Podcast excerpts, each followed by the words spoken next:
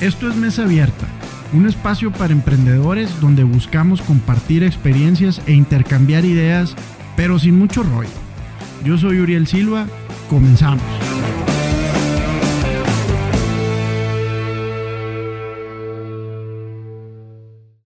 Hola amigos, ¿cómo están? Bienvenidos a un episodio más de Mesa Abierta. Yo soy Uriel Silva y les agradezco mucho que nos acompañen en esta ocasión en un concepto o un tema diferente que vamos a estar manejando una vez al mes. Esto es Hablemos de Supply Chain. Cada mes vamos a estar manejando un tema diferente, vamos a estar hablando un poquito sobre la investigación que se hizo sobre temas que debemos de saber, que es importante que tengamos presentes y cosas que están sucediendo en nuestro entorno y que pueden ser de mucha utilidad tenerlos en cuenta. Quiero dejarles claro que esto no significa que vayamos a emitir una serie de recomendaciones eh, eh, al respecto o que seamos expertos, simplemente es información que hemos ido recabando de distintos medios y sobre temas que creemos que vale la pena que compartamos y que platiquemos. Como siempre, estamos transmitiendo desde Cowork 642, esta nueva comunidad de negocios aquí en Navojoa, Sonora, a, los que, a lo que los invitamos que vengan, que participen, que se sumen y que conozcan todo lo que está sucediendo aquí.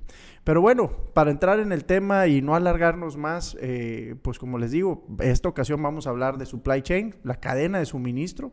algo que se ha visto eh, totalmente eh, golpeado o enrarecido a raíz de la crisis del COVID-19 y esto se debe principalmente al crecimiento del, del comercio digital. Si bien es cierto el comercio digital venía creciendo de una manera muy importante a lo largo de los últimos años, vemos que a raíz de lo, del COVID, eh, pues se da una nueva oportunidad o se abren muchas áreas de negocio y vemos como la gente eh, que a lo mejor tenía ciertas reservas o ciertas dudas de participar o de, o de darle la oportunidad al comercio digital, pues empieza, empieza a hacerlo. Y, esto, pues obviamente nos ha llevado a tener mayores costos, a tener ciertos problemas de suministro, cosas que vamos a empezar a ver. La, la, cadena de suministro es sumamente importante en esta nueva economía digital, ya que da la oportunidad de que cualquier persona que tiene una tienda en determinada parte pueda suministrar o surtir sus productos al otro lado del mundo de ser necesario. Desde hace algunos años empezamos a ver cómo muchos productos que venían de China,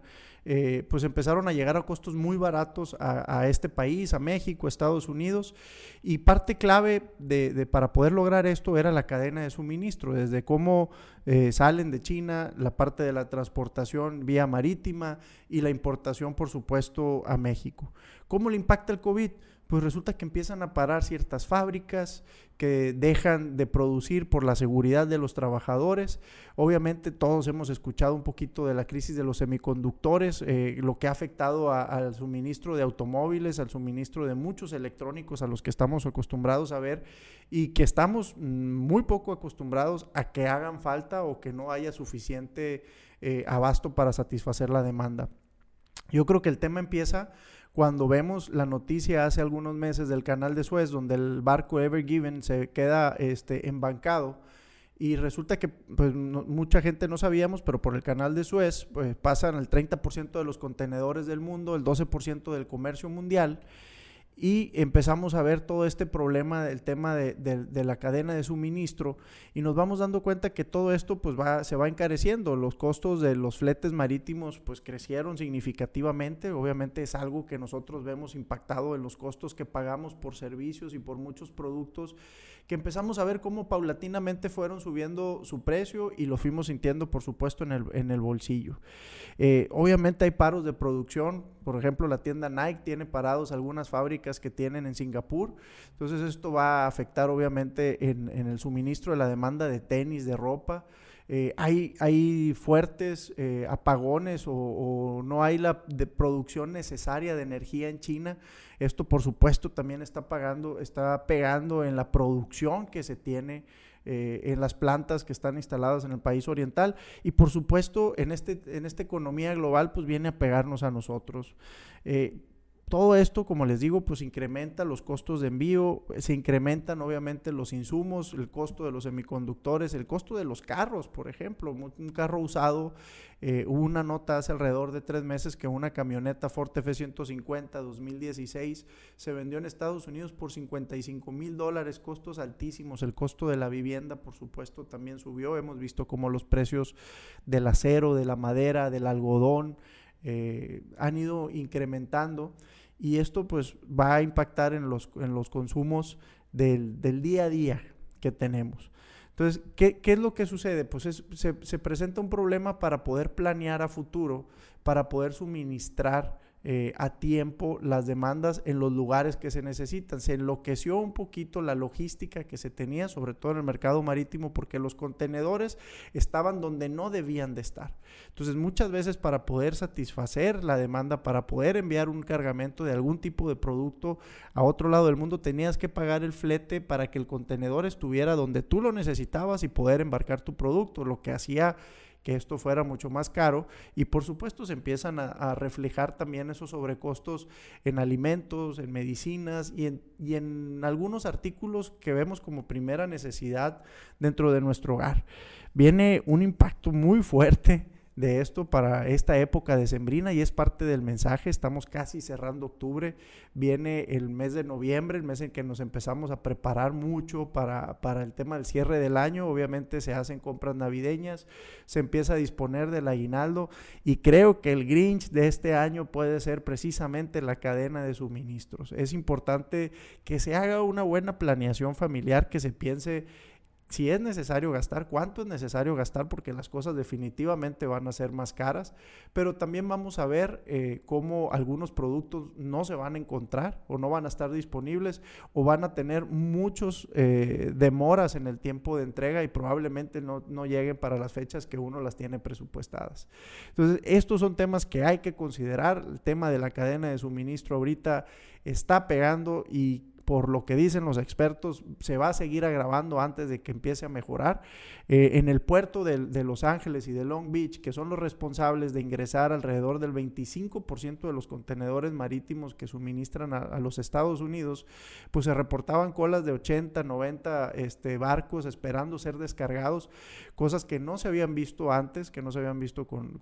con anterioridad, por lo que es importante que tomemos precauciones. Probablemente muchos de ustedes ya lo han estado viendo en el tema del combustible, por supuesto, el petróleo, este, todos los costos de los energéticos, digas el gas LP, el gas natural, pues han ido, han ido incrementando. Para eso, pues es importante que todo tipo de negocio, todos los emprendedores que a lo mejor dependemos de alguno de estos insumos, pues hagamos una planeación adecuada para poder controlar los gastos y que el impacto dentro de lo posible sea este, pues controlado. Claro, es, necesario que tomemos todo tipo de, todo tipo de, de previsiones. Eh, viene temas inflacionarios que vamos a tener que enfrentar post pandemia. Creo que es un tema, si bien es cierto, ya estamos en semáforo verde, ya algunos temas de salud se han ido relajando. Necesitamos como negocios y como sectores comerciales, productivos, como emprendedores que estás queriendo empezar algún tipo de negocio, tomar en cuenta ese tipo de consideraciones o este tipo de situaciones, mejor dicho, que están ocurriendo en nuestro entorno y que están haciendo que a lo mejor nuestros costos de producción se vean afectados y nuestros márgenes reducidos. Muy probablemente empecemos, a ver, si no es que ya estamos viendo cómo todos esos servicios, todos esos bienes de primera necesidad, pues están más caros de lo que estábamos acostumbrados a pagar y no necesariamente nuestros ingresos, nuestros salarios, pues se han crecido de la misma manera, por lo que necesitamos ser este, muy prudentes y tener algún plan de contingencia que nos permita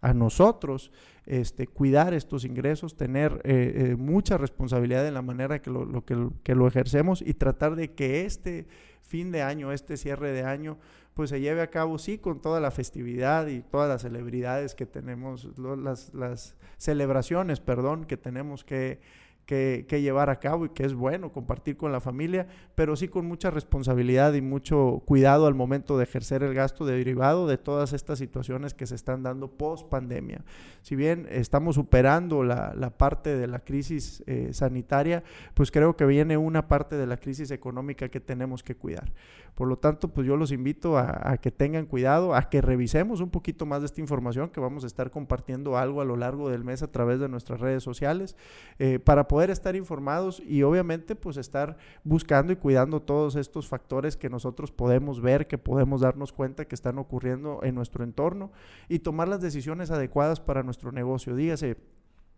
¿Qué cambios tenemos que hacer para poder nosotros mantener nuestro, nuestro, nuestra utilidad o que nuestro negocio se mantenga a flote. ¿De qué manera podemos nosotros eh, cuidar que esto no, vea, no se vea, no impacte eh, directamente a nuestro consumidor o que bien es cierto, eh, podamos perder clientes derivado a este cambio o esta estrategia? Tenemos que definir una estrategia de cómo lo vamos a ir cambiando paulatinamente, de cómo vamos a lograr que nuestro negocio no pierda dinero sin que el cliente de alguna manera vaya a sentir que esto, más que un ajuste de precio derivado de la, inflación, se vea como un abuso de parte, de parte de los empresarios. Por eso es importante tener la información al día, tomar previsiones, tomar estrategias o desarrollar, mejor dicho, estrategias que nos permitan a nosotros eh, atender esto de la mejor manera y que el negocio se vea afectado lo menos posible, siempre con mucha innovación, buscando nuevas acciones, buscando maneras de poderlo, de poderlo enfrentar.